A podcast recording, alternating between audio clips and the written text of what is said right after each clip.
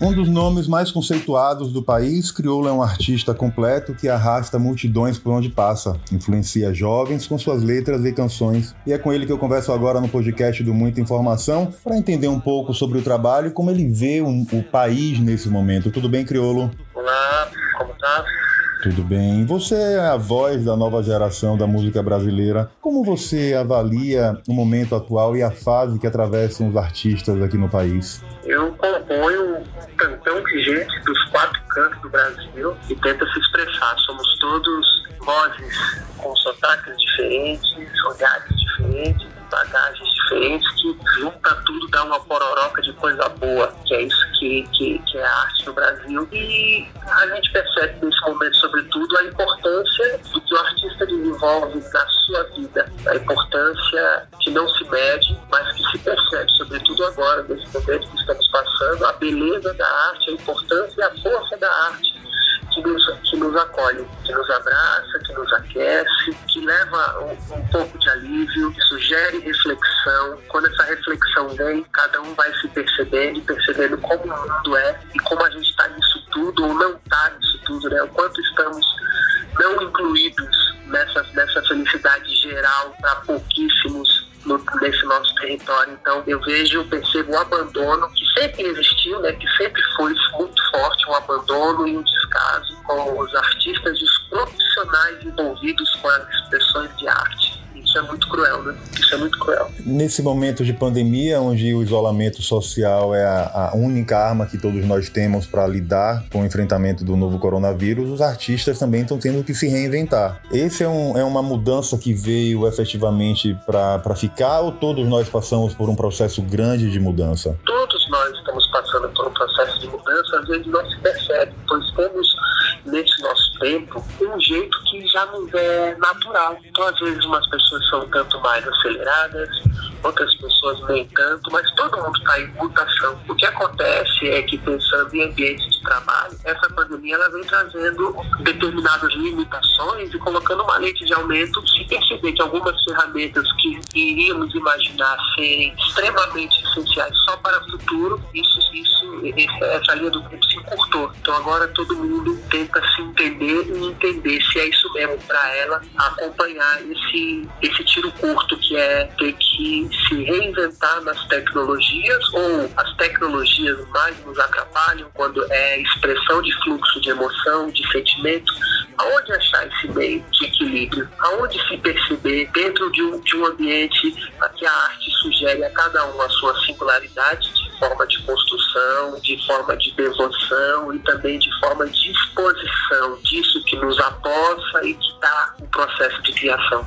Então eu acredito que se se reinventar, ele sempre existe, mas agora, nesse momento único que estamos passando, existe um, um lance de tentar entender e mais que tudo, existe essa sublimação que a arte oferece a cada um e existe a luta pelo ganha-pão, meu filho. Então, como equacionar tudo isso e ser do teu modo, o teu modo mais sincero, né? Você que arrasta multidões por onde passa, influencia jovens com suas canções, o que o público pode é, esperar desse novo EP que você acabou de fazer em parceria com Milton? Olha, isso aí, gente, é um presente da vida que eu recebi do tamanho do coração generoso que é Milton Nascimento, me permitir ter um disco com ele. No calor dessa, desse encontro, o calor dessa amizade, o calor do que a gente tem de celebrar a vida, celebrar nossas alegrias, esparrama em arte. E a gente tenta, de alguma forma, dividir com todos vocês essas coisas lindas essas coisas maravilhosas que a música brasileira proporciona. Então, transformar tudo isso em algo positivo. Eu acho que esse aqui é o grande lance. É,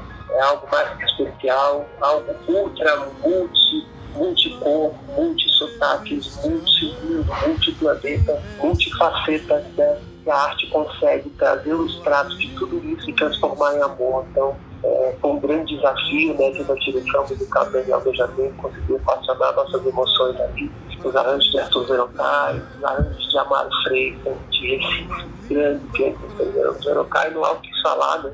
maestro maravilhoso, todos os músicos envolvidos, foi de tamanha emoção para todos, a, equipe técnica, extremamente sensível. Todos, todas as pessoas realmente envolvidas no bastidor desse processo. Todo mundo foi é, é, emanado, uma, é, é, emanado uma, um sentimento muito puro, muito positivo ao redor desse, desse álbum que deságua desse jeito que puxa as campanhas, né? puxa as campanhas solidárias, as campanhas de levantar fundo para para quem já cuida das pessoas que são abandonadas, que são esquecidas, que estão nesse ponto mais vulnerável da sociedade.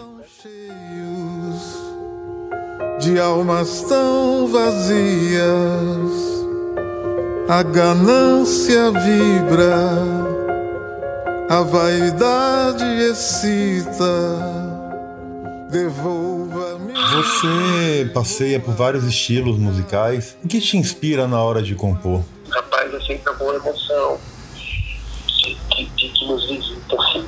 Se não tiver emoção, não vai. Não adianta trazer tema, não adianta querer brincar com estéticas.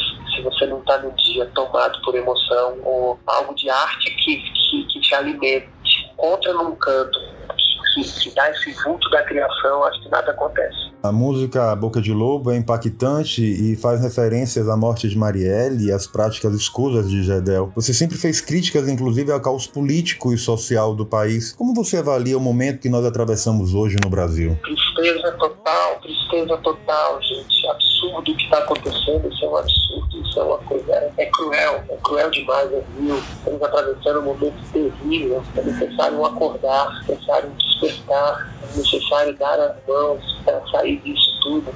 Terrível, terrível.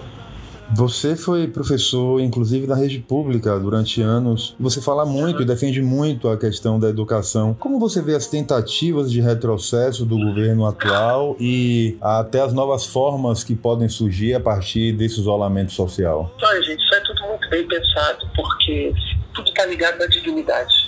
Quando você oferece a todo cidadão, independente do quanto ele tem no bolso ou não, independente do bairro onde ele mora, você oferece a todo cidadão e aos filhos desse cidadão a dignidade, ao acesso correto à escola, à educação, à cultura. Você cria um jovem que tem condições de construir pensamentos, um jovem que tem condições de questionar o que está ao redor. Se você tem esse jovem dependente de CEP, esse jovem tem acesso a uma alimentação correta. Não estamos falando aqui de vaidade, de luxo, não. Estamos falando do básico para que as pessoas tenham uma vida digna. Esse jovem bem alimentado, ele pensa melhor, ele estuda, ele absorve melhor aquilo que, ele, que, que vem a ele, aquele de, de conhecimento que vem a ele. Ele se sente cada vez mais instigado na busca por conhecimento, ele se percebe um ser humano, percebe ao seu redor, e nós vamos construir uma nação extremamente coesa. Então tudo passa por educação. Quando você desvaloriza o professor, quando você detona o ambiente escolar, quando você trata com chacota a realidade que a desigualdade social oferece aos cantos mais frágeis do nosso país, você está fortalecendo um planejamento de que a loucura continue, de que qualquer pessoa chegue aqui e fale, eu sou dono disso tudo e vai ser do meu jeito. Não dá para ser assim, gente. Então, mais, é mais que urgente. A transformação passa pela educação, a transformação de uma nação passa pela valorização dos seus professores. Isso aí não tem o que, não tem o que se. Não, não se questiona isso. Isso não se questiona, né? E tentar imaginar que você vai falar sobre educação e que você vai, e vai achar que está todo mundo chegando de igual, isso é uma crueldade brutal. O Enem, o Enem agora, sabe, gente? É, é, nossos jovens eles são tratados como nada, como lixo, e o processo de exclusão ele, ele continua cada vez mais cruel, com mais ferramentas de exclusão, mais interessantes, é, são iscas interessantes, aos sapões modernos para antigas ideias. E a gente percebe claramente que não há um processo de apaixonamento dos alunos com a educação de modo geral. Há muito mais a preocupação com a letra fria de fazer com que os índices evoluam e não desperta o real interesse das pessoas por aprender. É uma.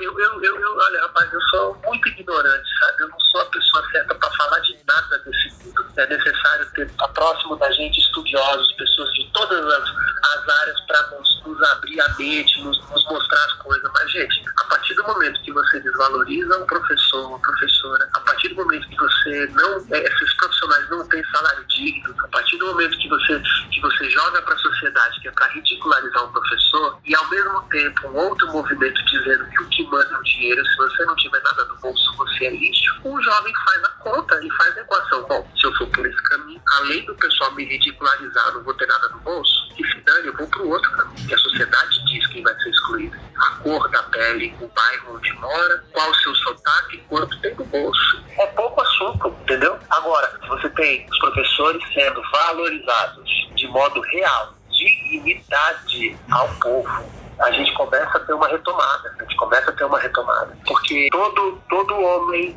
que ocupa lugar de poder e está no erro teme um jovem que sabe de seus direitos. Concordo. Como você vê a ascensão de Regina Duarte como secretária da Cultura e as ações para a categoria que não têm sido feitas pelo governo federal? Aqui não é ascensão, ali não é nada. É lamentável ver a, a classe artística ser tratada sem a, a dignidade e a importância que tem para o contexto do país, como em qualquer país. É, entender cultura do Brasil é tentar mergulhar em algo tão lindo, tão belo e que merece tanto respeito, porque estamos falando de um continente extremamente plural, extremamente riquíssimo em suas histórias, em suas raízes. E se enganam aqueles que acham que a cultura não traz dividendos para a nação. A nossa cultura movimenta milhões, a nossa cultura injeta na economia da nação um montante grana que é absurdo. As pessoas amam os artistas brasileiros. As pessoas amam, as pessoas abrem um sorriso quando você fala que é do Brasil, algo que veio do Brasil. Essa artista, essa dançarina, essa bailarina, essa, é, é, é, esse, esse dramaturgo, as pessoas querem saber, as pessoas têm curiosidade. Quando você desvaloriza um artista, quando você humilha um artista, quando você diz que esse artista não merece é, ter condições para chegar de igual todos os artistas, você quebra uma cadeia, toda uma cadeia de pessoas que estão trabalhando e têm o seu ganha-pão através daquilo. Porque o artista que vai lá cantar, alguém alugou o palco. Esse alguém que alugou o palco teve que entrar em contato com a empresa que faz o palco. Tem que entrar em contato com a empresa que aluga o som, que aluga a luz, o rapaz que cuida do catering, né? o rapaz que cuida do camarim, banheiros químicos. Existe toda uma rede que mexe com grana que não necessariamente as pessoas estão ligadas ao artista. São artistas, não são artistas. Está quebrando a, a, grana de todo mundo. Se você está dando risada, está tá achando legal, ah, aquele artista vai ficar sem trabalho, está fazendo uma cadeia de muita gente que não é artista e que trabalha com o que está ao redor daquele universo para que um show desça. Todo mundo está perdendo grana, pessoas estão perdendo seu emprego, seu ganha-pão, entendeu? Quanto mais se valoriza isso de lindo que a gente tem, que o mundo ama, todos têm a ganhar. Então, é, é você já não tem um ministério, o Brasil não tem um Ministério da Cultura, já é uma coisa que é horrenda. Aí foi só ladeira abaixo, né? Em Etérea, seu novo single, você flerta com um novo ambiente de mais aceitação e paz social. Vivemos um processo de amadurecimento e de evolução nas relações? Rapaz, eu, eu, eu não sei. Eu sei que a arte, ela, ela tenta. A arte, cara, ela, é, ela rega. Ela rega sementes existem dentro de você. Porque você tem coisas lindas, coisas boas. A arte é essa terra fértil, é, é essa água que rega essa terra e essas sementes que estão em você. Isso independentemente de questões sociais. São, são, são questões sociais, sim, porque tudo que você falar que, tá, que, que o ser humano está envolvido vai, vai chegar nisso. Agora, cada um tem o seu momento, só que existem aqueles que não se permitem ter momento nenhum. Aquele que está passando fome, aquele que está desesperado para levar dignidade para dentro de casa, para cuidar de sua família, aquele que não tem o que comer hoje.